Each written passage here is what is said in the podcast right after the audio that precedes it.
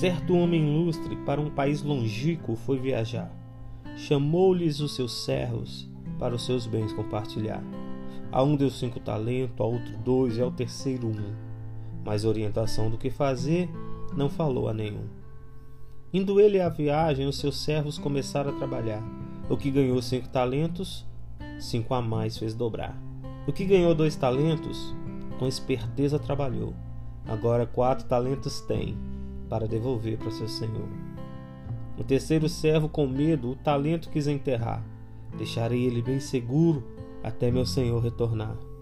Passou-se o tempo, chegou a hora do senhor voltar. Ele chamou os três servos para as contas acertar.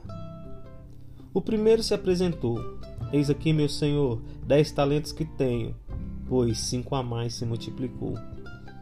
O outro, de igual modo, para o seu senhor granjeou: Dos dois talentos que me dera, quatro se tornou.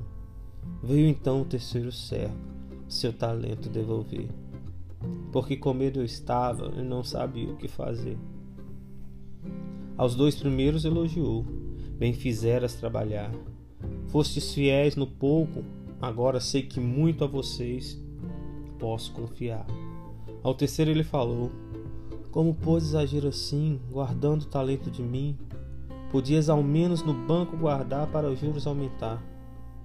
Me dê o seu talento e vai, não sabes administrar. Darei ao primeiro servo para ele granjear. Preste bastante atenção. Todo aquele que trabalhar com coração, sem dúvida alguma, ganhará um galardão.